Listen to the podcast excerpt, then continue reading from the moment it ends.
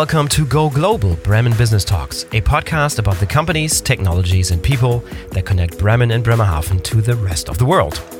The Go Global Bremen Business Talks podcast is a joint project by Bremen Invest, the Bremen Chamber of Commerce, and the Bremen Ministry of Economic Affairs, Labor, and Europe. I'm your host, Boris Felgendreher, and today's episode is all about additive manufacturing and 3D printing. With its vibrant ecosystem of established companies, startups, research institutions, academia, and talent, Bremen is a recognized hotspot for 3D printing. My guests today are Markus Joppe, Managing Director Germany at 3D printing company Materialise here in Bremen, and Christoph Weiss, who is CEO at Bego. Bego was founded in Bremen in 1890 and today is one of the leading companies in the business of dental prosthetics and implantology. Let's jump right into the show. Markus. Hello, Christoph. Welcome to the Go Global Bremen Business Talks podcast. Thanks for being on the program. Hello, Boris. Nice to be on the show. Thank you. Fantastic. Guys, I want to talk to you about additive manufacturing in, in 3D printing today. Uh, but before we get started, maybe you can give a very short intro into you guys' background and the background of the respective companies that you work for. And maybe let's start with let's start with Bego. Bego is the um, the old kid on the block, so to speak, right? I saw that you guys been around since 1890, so 130 years of, of history. Christoph, um, tell us about Bego. When we started 3D printing 1890, uh, we were really the first ones around the block. Nobody else was printing at that time. No, I'm just kidding. But but really, we started uh, we started uh, in the late um, in the late 90s, uh, except at that time, nobody called it 3D printing. Well, you know, this is a family business. This is a dental company. Uh, so everything we do has to do with dental restorations. Uh, and we have been working on on a system called CAD/CAM uh, for quite some time. In the uh, in the actually, it started in the dental market in the 80s, and then we came on board in the 90s, and then at that time was all milling. And at some point, at the end of the of, of the 90s uh, of last century, uh, we would uh, come across come around, come across this kind of you know, technology, this selective laser sintering and melting, uh, which was quite unique at that time, and nobody actually could work with with uh, original products. Uh, so we would take this technology on and then would develop this uh, selective laser melting for dental restorations, and we actually we had the first dental restoration printed in the year 2001 for together with a dentist. My my brother is a dentist um, from all we hear, the, the patient is still doing well. but that's how we got in. But that's how we got involved. Uh, and my personal background, uh, I, I have an MBA or Diplomkaufmann, and uh, so I'm I'm not a technical guy, but I'm uh, I love fancy uh, gadgets, uh, and you know every every company needs needs needs a little fool that that gets into new technologies at some point and that dares to do new thing, and that's probably my job. And in this company, in my company, that that, that uh, I like uh, new technologies, and then every once in a while we come, uh, you know, we we we we try out new technologies. And that's how we that's how we got into 3d printing that didn't cause 3d printing when we started. Yeah. And maybe that's that's the way you stay relevant over all these years right? If you miss the boat on important technologies you're you're screwed basically. So you need to need to stay on well, board. Need to stay on the wall. Well i didn't look for new technologies. I, I was just excited by by the opportunities uh, that that uh, you know this additive manufacturing offers. Uh, that's how yeah. we met Markus, and I don't mm-hmm. want to talk too much. No, it's Markus. I'm sorry. Yeah, Markus, maybe you jump in and, and, and, talk to us about Materialise, which what started in 1990. I saw, so it's also not yes. not, not, not the newest kid on the block, but so you've been around a few times. Yeah, too. but not that uh, history like Bego has. But uh, yeah, we started 30 years ago. Um, and uh, it really started, um, and it's also interesting um, because um, the uh, founding of Materialise, it's a Belgian company, so we're headquartered in Belgium. Um, but the founding story is quite related to Bremen um, because our founder, our CEO, Fried Vancraen, has seen 30 years ago, he was a researcher at the Belgian Institute but he has seen the very first 3D printer in Europe, which was installed at BIBA in Bremen. Ah. Um, so there was really a forerunner situation uh, and in, in, Bremen. There he has seen the machine the very first time and was immediately fascinated by the technology. And half a year later, Materialise has been founded in Belgium. And Materialise has then bought the second 3D printer in Europe. So that was, let's say, the founding story of Materialise. Um, and since then, um, we are really additive manufacturing. That's how we like to call it, um, or 3D printing. That's really our DNA. So, um, Um, it's in the core of our activities, and we do nearly everything around 3D printing. So everything we do has to do with 3D printing. So that's our major um, um, business. So we are active in uh, at one side. We are using 3D printing to produce parts and mm-hmm. deliver it to industry, to applications. Um, and the other side, we are also in our, uh, quite involved from the very beginning in software development because in the end, 3D printing you can also see it as a more as a digital manufacturing method. Therefore, software is very important um, um, to run such a process.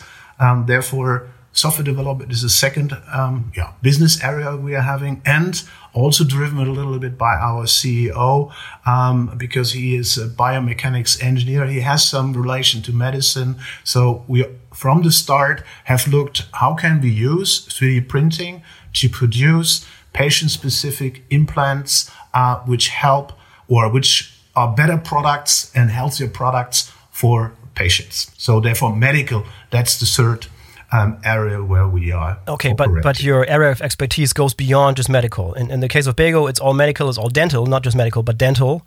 And you guys are, are across the board, across many yes. different industries. Yes, yes, yes. That's what we're doing. And it was really, it was um, the the founding was 30 years ago. As said, one man, one machine. You can call it that way. Uh, meanwhile, we are um, around two and a half thousand um, people around the globe. Yeah. Um, but then also, it's also related a little bit to myself uh, personally I have studied computer science in Bremen. Mm-hmm. Um, and uh, my first job beside my studies was at BIBA. At the same time, when our founder has seen the machine, I started as a student um, there and have developed first software tools for this really, really fascinating um, yeah. technology, and since then, um, yeah, it has evolved into the business where we are now. Yeah, fantastic. Let's revisit some of the threads that you started to un- unravel here, especially around BIBA, around Bremen. We'll we'll get to that later. We'll revisit that that path again.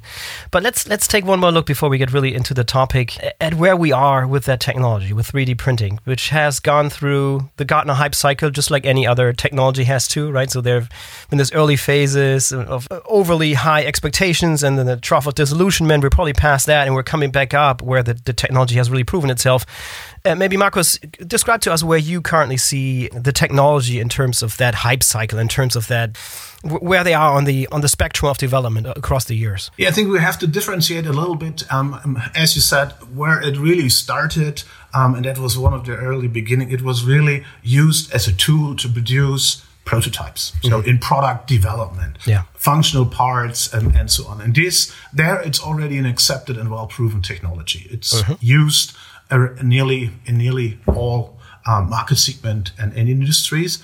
And within the last years, now we are moving from prototyping really into serial production. Mm-hmm. But there in serial production, there are some first application, and um, Bego really was to my knowledge, the very first application nearly 20 years ago already really used the technology already 20 years ago for serial production. So really a pioneer there.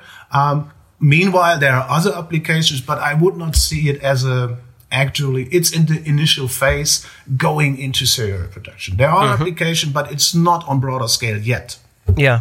And Christoph, in, in, your business, is it fair to say it was almost low hanging fruit? I mean, it's such an obvious thing where you where you take an implant, for example, and it's a sort of a small piece, and the material is sort of right, and but it needs to be intricate. Is it almost like a low hanging fruit of a of a field of an industry that was just ripe and was just the first one to fall for 3D printing, so to speak? Yeah.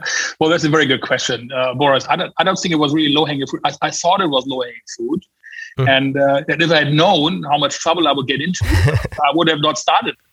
Thank God uh-huh. I didn't know because now it's running very well when we started, we, we really, uh, as Markus said, you know, we were really the first company to introducing this kind of technology into the market, you know, for in, in our business, but also, you know, work with final material, with final metal at that time, uh, that you could actually use as, as a as a as a dental uh, restoration.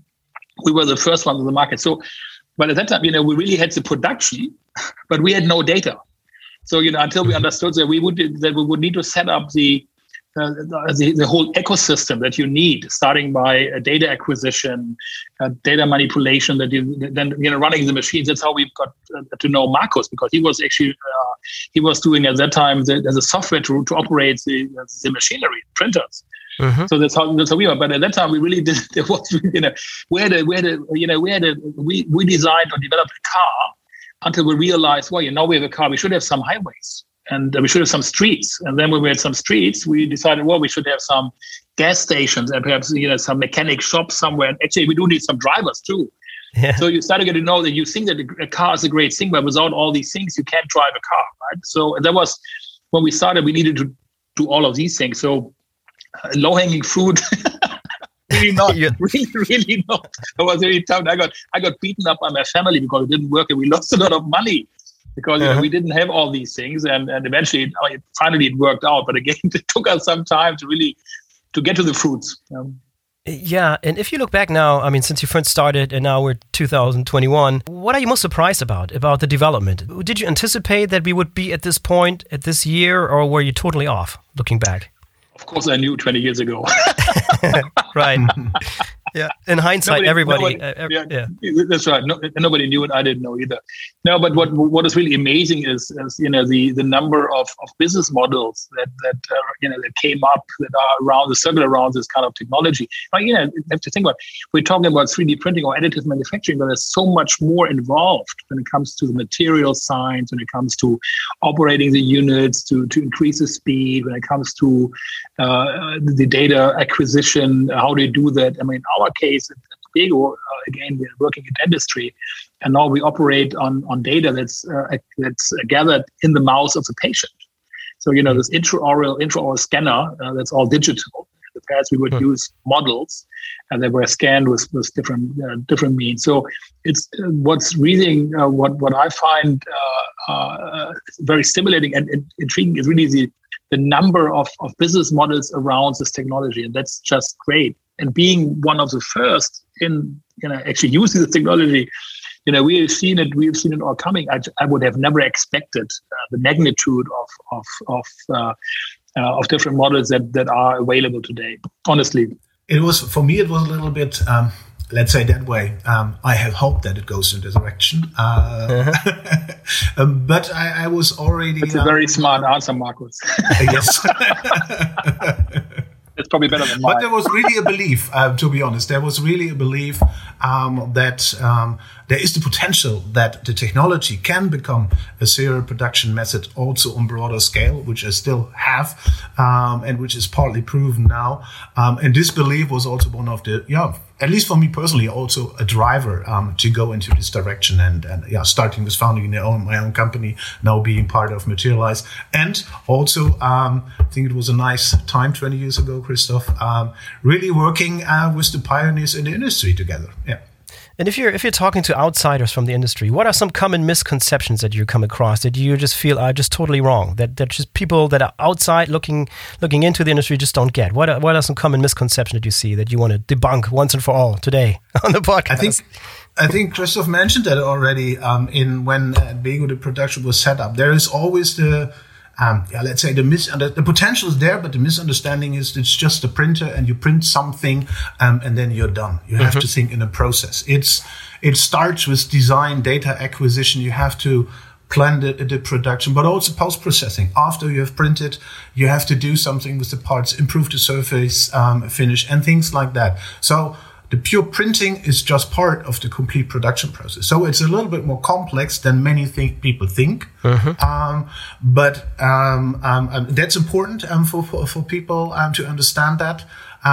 and the other thing is, and that's the positive what drives us also quite often is that on the other side, many people didn't get the real potential in design freedom the process is offering because we all the industry often still tends to think a design of a part is the way how it is now, um, since it should be in that way.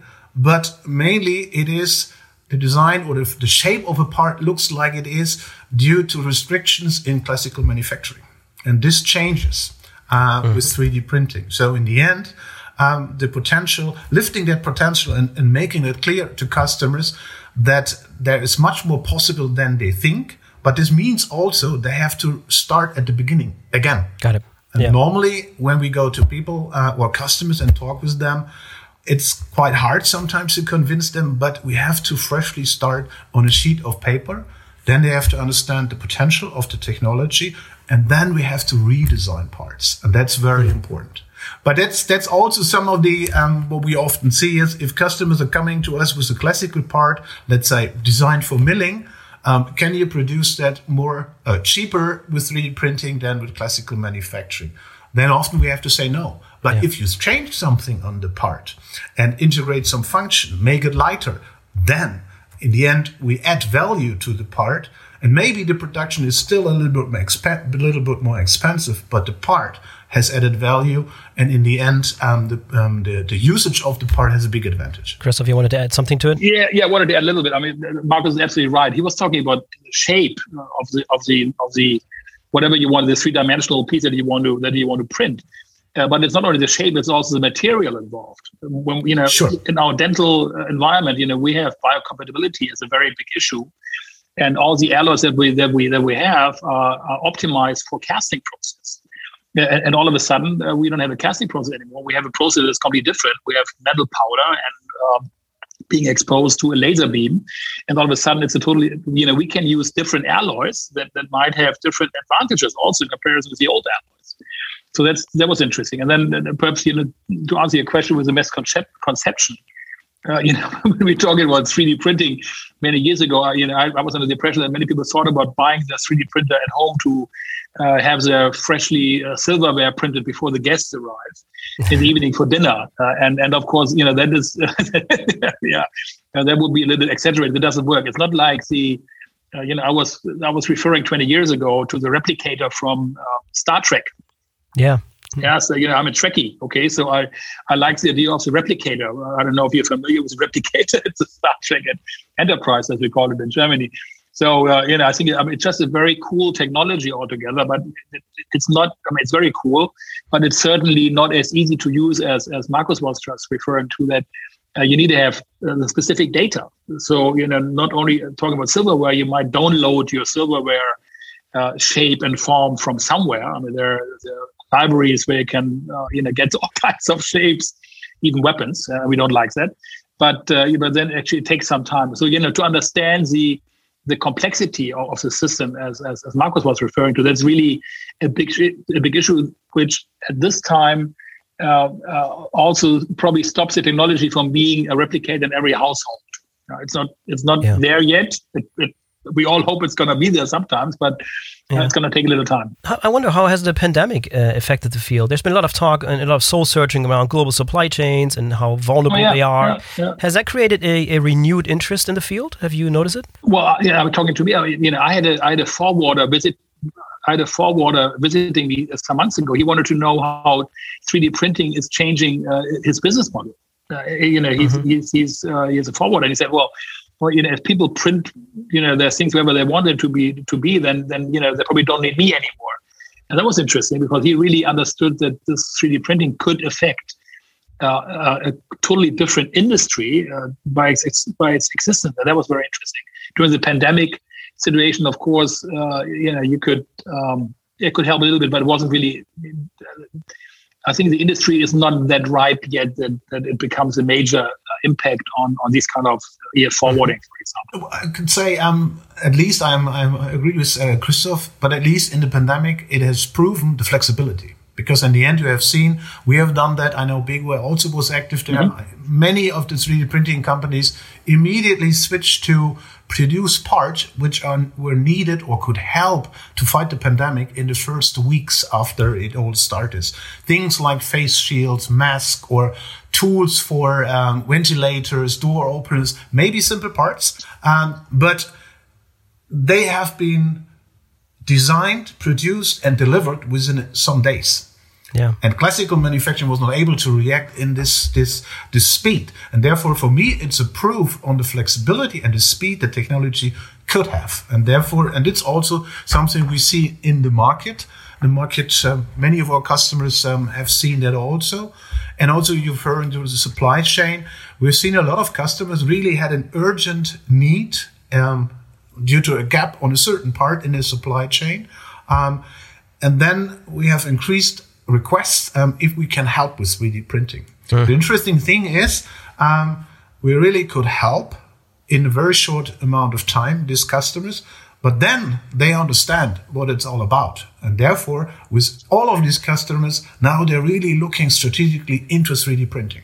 Therefore, we, we definitely see a benefit. Well, not benefit, but at least a change in the mindset and the view on the technology um, in parallel to the pandemic. Yeah. Are there certain companies or maybe industries that are just absolutely ripe for 3D printing, but just haven't gotten it yet that you think they should absolutely be talking to you guys? Or what, what some sort of industry or company that feels like they're missing the boat, feels like they should be looking at the technology, but they aren't for some reason or another? Personally, I, I believe, and, and that's, that's also how, how we look on that. In principle, you can use 3D printing in, in every market segment, in, in every mm-hmm. industry. In the end, um, it depends much more, or let's say a little bit the limitations of the process are often still the part size. So the build envelope of the machine defines how big the parts can be you produce. Mm-hmm. And actually, we are in the range of 400 millimeters in all three um, directions. That's the major size of, of parts. For example, um, dental application, you can still fit a lot of dental restorations in one one build. But if you think on aerospace, automotive industries like that, there is not all of the parts can be produced with, with 3D printing yet. And the second part is really also um, the size of the lot of, of, a series. If you think on millions or hundred thousand of parts in an application like like the dental restorations by Bego, where it's about mass customization, there are already in this mm-hmm. range of numbers. But for many um, applications, um, um, the costs and the effectiveness of the, the process is still um, not there where it could be. So it's mm-hmm. really part size, design, and um, also the lot size are still some factors limiting that. But in principle, um, we believe it can be usable and beneficial in all industries. Yeah, if you're looking at some of the industries that are relevant to Bremen, let's look at automotive, for example, in aerospace. What's what sort of um, typical 3D printed parts are being used there? Is it really? I mean, is it very very small, like you just described, or just for the listener? What's the average size of a of a 3D printed part that's being used in their manufacturing there? And how is it being used? It's mostly for prototyping still, so it's not mass production. It's prototyping, right? In those two industries. There's a lot of prototyping um, um, still. Um, there are some uh, flying parts already produced with 3D mm-hmm. printing. Um, also, Materialise was one of the first uh, which are, was certified to produce parts directly for Airbus. Um, actually, these are more um, plastic parts in the interior design of the cabin. So okay. smaller clamps, smaller mm-hmm. devices. Um, these are parts. Um, there is a big interest also from Airbus and Bremen to look also into metals, really mm-hmm. bring metals into flying aeroplanes. Um, there, let's say the pandemic was not beneficial to drive that forward. Yeah. Um, and and but that's that's one of the major topics um, the Airbus industry is still looking into. Yeah, what are some of the most more exotic uses of 3D printing that people haven't really thought about? What's a very exotic edge case, use case that you've come across where 3D print is used that is sort of unconventional? I wouldn't say unconventional, but um, if you talk about that, you always come to the classical industry, medical, um, aerospace, automotive.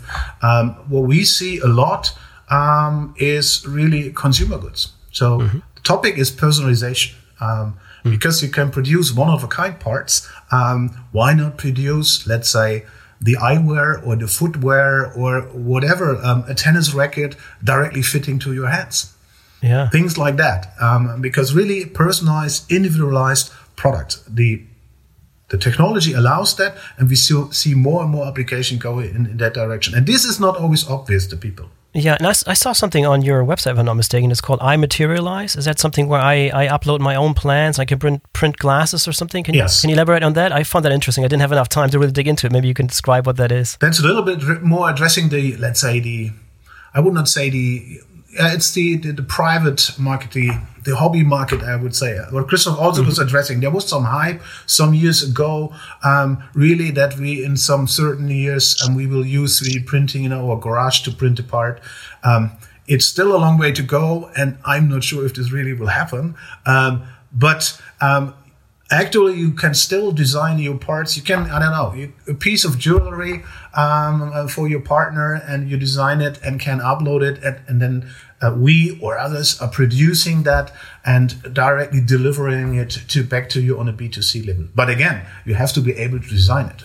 And that's also a step it's sometimes not. Um, yes, it sounds difficult. Yeah, for the for, for, the layman to do. Yeah. yeah. Christoph, uh, how far are we from from me being able to print my own dental dental work? Very far away. It will never happen. No, actually, you could you could buy. You know, we have we have a printer. You could buy your printer yeah, uh-huh. you could buy material from us. Uh, I just wouldn't wouldn't be sure whether whether you like the the shape of your restoration afterwards. yeah.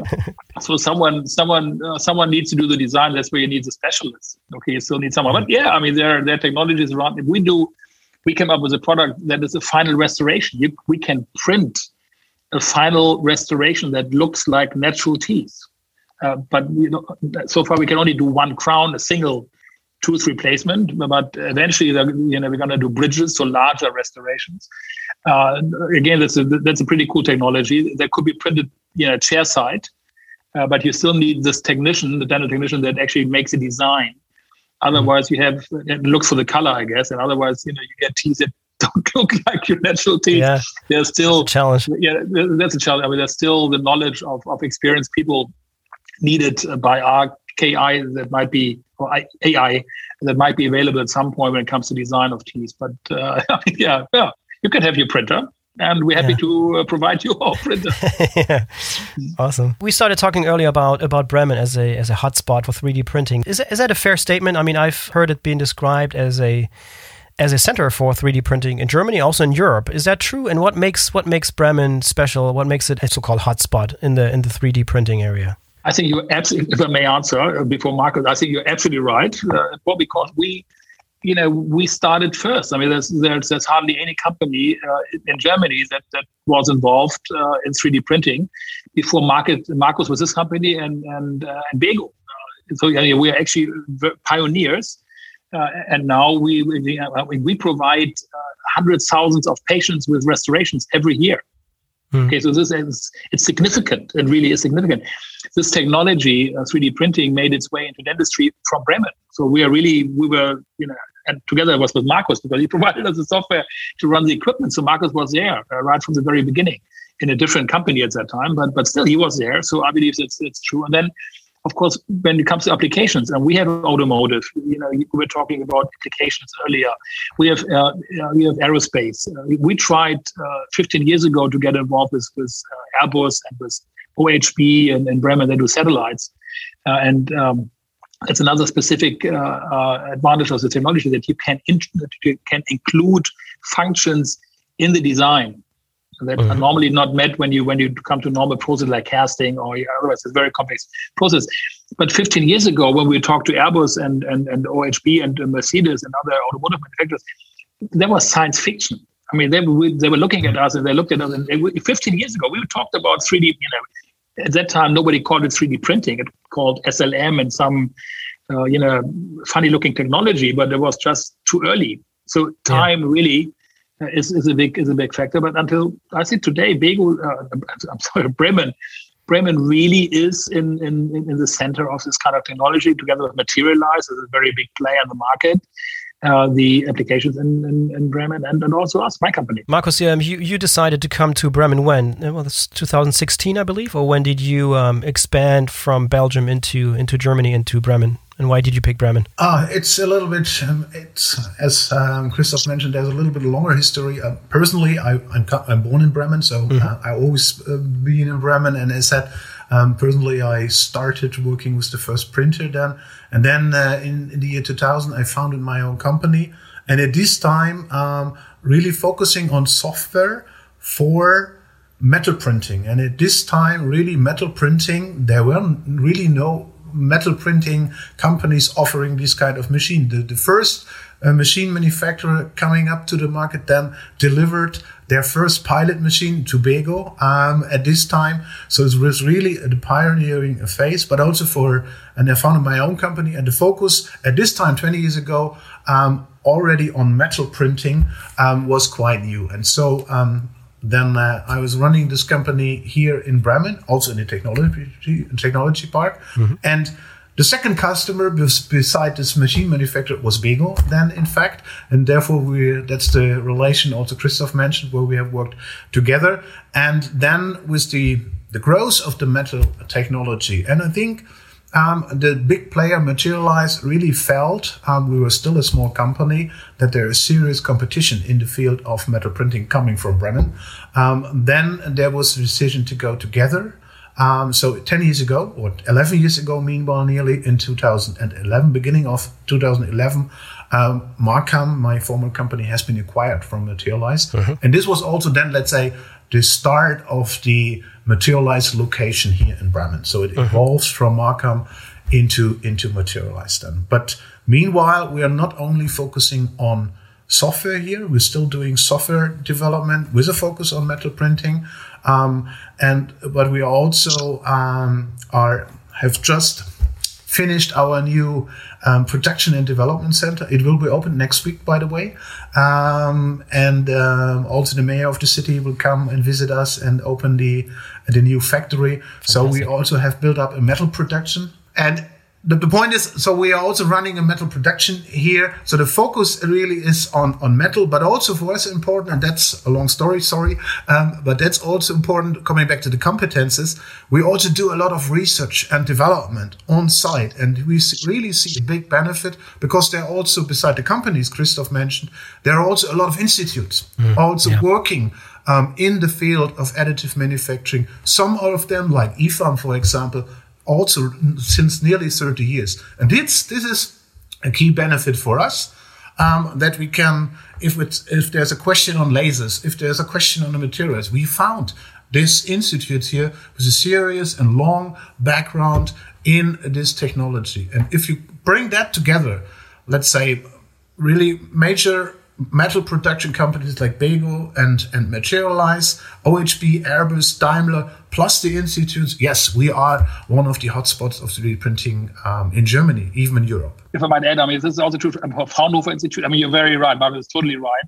I mean, there's this kind of ecosystem also in the university uh, technology park that we are that both Markus and we are located. So I mean that yeah, mm-hmm. I should have said that earlier.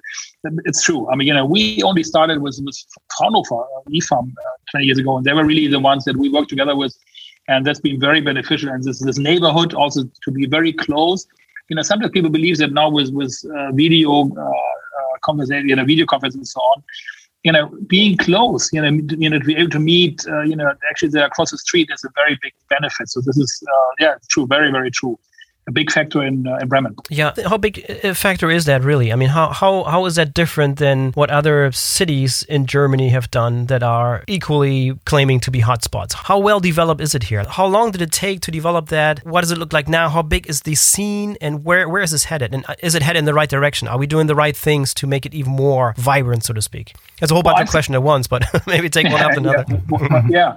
No, but, I mean, Markus will, will join me later. I mean, I'm, you know, I believe, you know, we, we have this kind of ecosystem. You know, we have a university with uh, educated students, so people are being educated in the attached uh, uh, institutes from the university that can actually work in uh, in companies that use 3D printing. They can work in companies that develop 3D printing. Uh, so uh, they can work in, in, in institutes that can have a PhD program on, on 3D printing.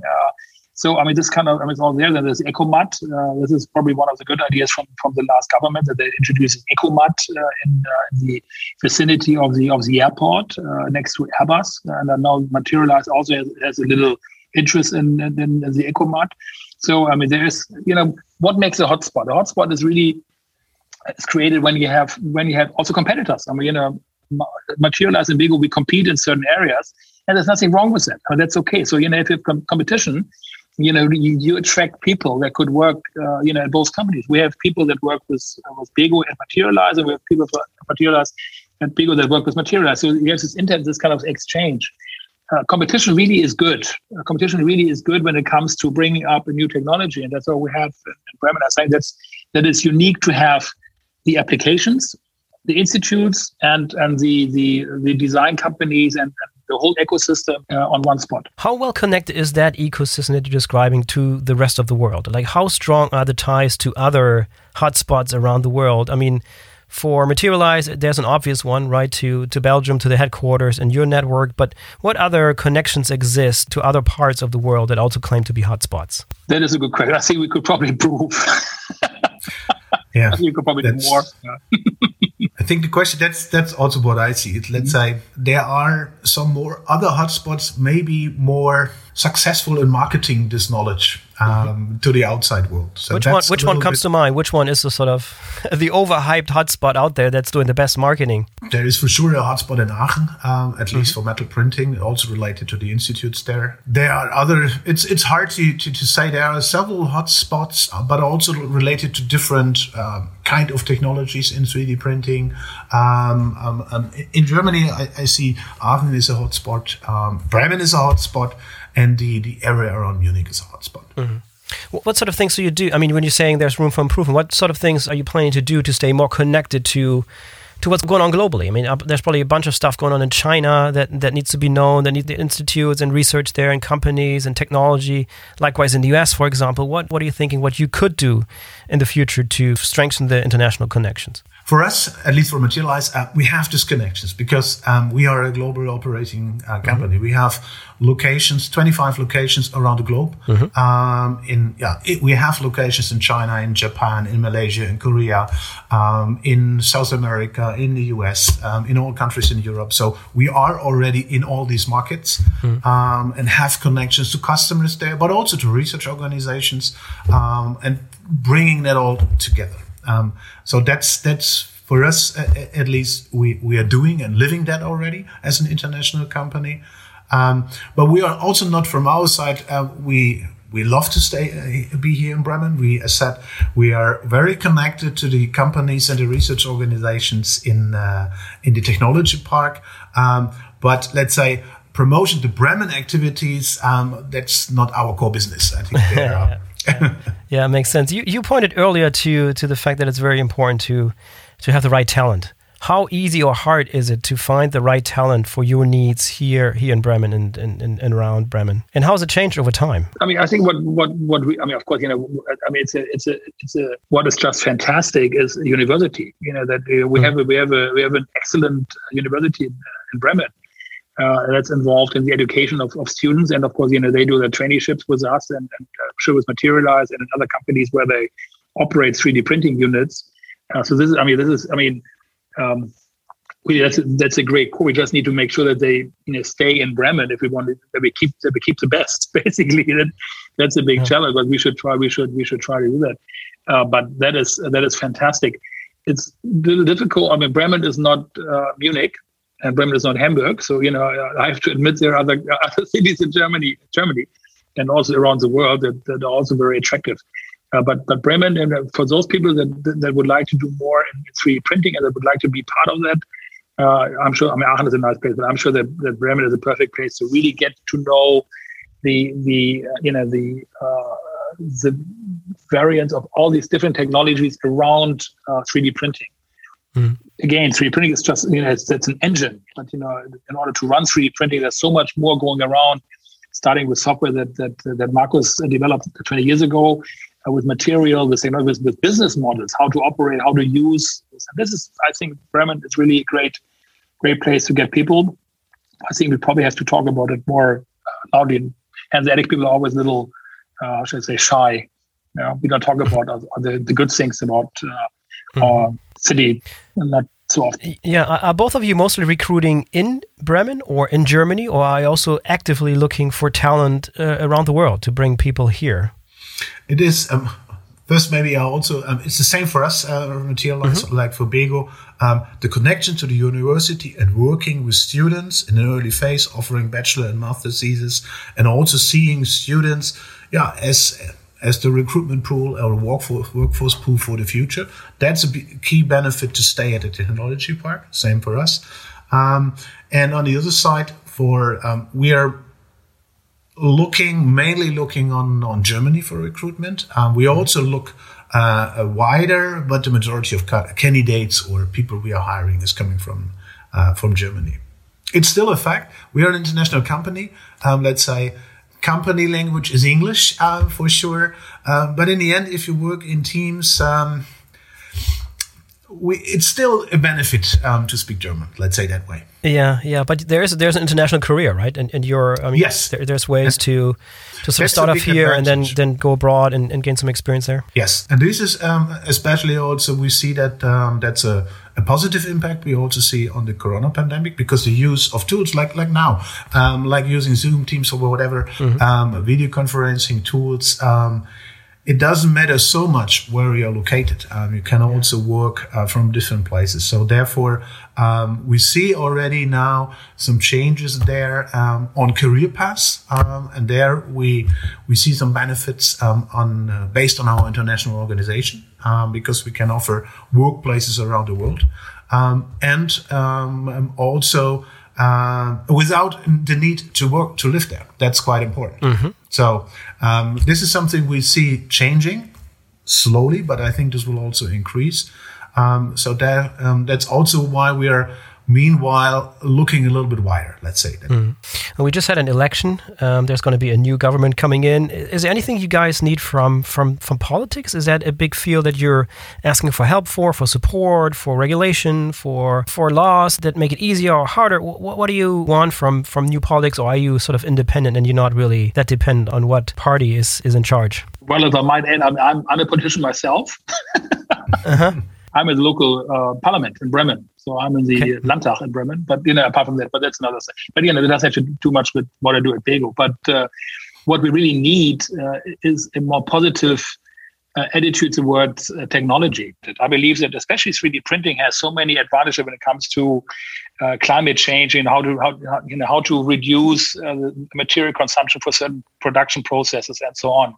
So you know talk about climate change and and and make sure that we don't spoil resources, uh, 3D printing has really uh, big benefits. Yeah? So uh, if it's weight of material, all, all, kinds of stuff. So I believe in this, like, technology really is a key, uh, and we should be we should be more open towards new technologies, just like 3D printing. And sometimes, uh, and it's all done in in, in in, universities, it's all done in institutes, it's all done in, in companies, and and sometimes I believe that this is. Um, um, so, some people like businesses so much, but that's the way it works. I mean, you know, we investing uh, into new technologies, and then eventually, as you said, low-hanging fruits. And actually, there are no low-hanging fruits; they're actually very, very high-hanging fruit.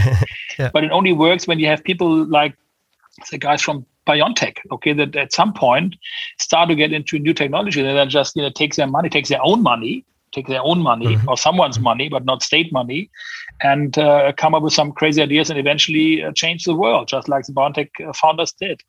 And this is something that I would that I would really like that that this gets more appreciated uh, by by politics. Uh, you know, we don't want to have any. I don't need to have any any subsidies or something. I don't want to have subsidies. I just want to be uh, yeah. yeah. I think we, we just want to be uh, recognized in things that we do and that, that other companies do as well that, that bring us forward with technologies more mm-hmm. technology friendliness would be great. Yeah, yeah. If you if you can make some predictions, I know predictions are always a hard hard game. It's it's always tough to make predictions, especially uh, about the future. Future. uh, but but let's look let's look at this let's look at this decade. What are what are some of your predictions of how your field will unfold? And if we if we reconvene here at the end of this decade, looking back, what are some of the major developments that you you predict as experts in the field? I really see that there was a is a we will see much more application using 3D printing, also in really in serial manufacturing. I think there will be a big step forward. But I also would like to connect that to what Christoph said, that because that's also a major driver for us in the actual situation. We believe that uh, with 3D printing, you can produce, let's say, parts different. Uh, in the end, you can that make them lighter, better performance. Um, more functional integrations, um, and also due to the principle of printing, because you're adding material in the production process where you need it, and where you don't need material, you don't have to throw mm-hmm. any material away. Yeah. So it's less material consuming, and also all the materials which you don't use for printing, yeah, you, you use it in the next build. So uh, we are not, ha- we haven't don't produce so much waste. That's quite important, and the potential of the technology allows to build more, better, or more sustainable parts. And therefore, we believe really that 3D printing can be uh, can help to produce more sustainable parts in the future. And that's something um, where we also believe it's not the only thing, that's for sure. Yeah. Um, but it can contribute to a more sustainable world. And that's also one of the main drivers for us as a company. And I think um, it's also, we hear that from a lot of our um, yeah, partners in the industry, see, uh, that they see it quite quite similar. And that's something also what we want like to promote and drive much more forward um, in, yeah, through marketing, media, and, and so on, and that there is a yeah an understanding of that benefit in in in in our society. Yeah. Yeah. So hopefully our podcast a little bit to contribute there today. I hope so. Yeah. Chris, Christoph, what about your predictions for this decade? Well, I, mean, I agreed with Mark. I agree with Markus. I mean, sustainability is a very big issue. Uh, I think that plays a very important role uh, again, if you take an if you take an aircraft, for example, you would be able to reduce the weight of an aircraft by I don't know, perhaps you know five percent because you get different parts that have a different shape because of the possibility of this production technology. You can have different shapes and uh, less material, which is less weight you could reduce the the energy that's used in order to bring the plane up uh, by five percent, or even perhaps even more. So you know that brings the world closer together. And then, of course, you were mentioning that earlier. Um, if you think about having this on-site production uh, units and you know, um, decentralized throughout uh, the areas, you could you you save transport. Okay, you don't need to transport certain parts from A to B. Uh, you could have, have it on site. Uh, you know, yeah. what I liked 20 years ago, I liked the idea of having a 3D printer uh, in uh, in space and again the replicator. You could have your own spare parts printed uh, on the ISS for example you know these kind of things. So you, that would allow us to go even further. If, if, one issue is really that that they can't can't go to, I mean I'm just making this up but you can't go to Mars because you would need to have certain spare parts and you can't carry them on uh, because it's too heavy. You don't know which part you would need eventually. Well this this could be solved if you have your 3D printer then you have your your, your spare part printed on site this is in space. You're gonna go somewhere else and have someone else transport it to you. So I think that that that reach is is, is increased, and I think this is just uh, there's just incredible opportunities in space, but also on also on Earth. also, also on Earth. If you don't need to to uh, you know bring piece A to uh, place uh, B because you can have it printed right there. And I believe this is this is we're talking about 3D printing right now. Okay, so but this shows what 3D printing could do for, for you know for climate. I mean, I'm a strong believer that that uh, yeah, we need to introduce technologies in order to handle the climate change. Uh, it can't be just us it not flying anymore, or we all go and build up, you know, grow potatoes in, in our gardens. I think eventually we will we will want to maintain the level of, of wealth, which means free universities, free travel, all these kind of what is wealth, Wohlstand, wealth really is the opportunity to to you know free studies in Germany. This is part of wealth, uh, you know, uh, retirement funds, all these kind of things. That's part of wealth. In order to maintain the level that we have, we need to apply technology uh, it, it, it, doesn't work just with, you know, we don't do this and that. And technology, 3D printing uh, is one technology out of many, uh, but certainly one that could help. Yeah, it's one instrument in the orchestra. Yeah, makes sense. And that's important. It's one instrument there, but also the, the also business-wise, we still believe there's a lot of additional potential. Um, you that's also reason some, some of the reason of the podcast. Um, it has grown in the last 20, 30 years a lot already. But if you look on the numbers, this is still the complete additive manufacturing market is 0.01% of the whole manufacturing market. Yeah, good point. So yeah. there is a lot of growth potential. Even if we just reach 1% of the whole manufacturing markets, this would mean factor 1000. So um, there's a lot of potential in, in the technology um, in, in general. Yeah, and even though we might have already crossed a couple of stages in the Gartner hype cycle, the majority yeah. of the development is still in front of us, as you just pointed out. Exactly. We're, just, we're just, at the very, very beginning of the race. Yeah. Okay. So let's um, then let's make a pact. In ten years from now, at the at the conclusion of the of the of the decade, we'll reconvene and see where your predictions panned out and how far we've come. Gentlemen, thank you very much for participating. Um, very, very good conversation. Very interesting. I hope our listeners enjoyed it uh, just as much as I did. Thanks for being on the program. Thank you, Boris. Thank you for the opportunity was really fun. It's actually you know nice to have the opportunity to talk about this technology. Thank you very much. You're welcome. You're welcome. Thank you, bro. Thanks, yes. Christoph. Thanks, Markus. Until next time. All right, that was the Go Global Bremen Business Talks podcast episode about additive manufacturing and 3D printing. I hope you enjoyed today's show. If so, please follow and subscribe to the podcast so you don't miss any of the future episodes. If you work for an international company planning to expand into Germany or to open a subsidiary in Germany, please contact Bremen Invest in Bremen or your local Bremen Invest office in China, Vietnam, Turkey, or the UK. Bremen Invest has a lot of expertise in all questions related to setting up shop in Germany, and they're happy to help free of charge. You will find links in the show notes. Thanks for listening. I'm Boris Felgendreher. Until next time.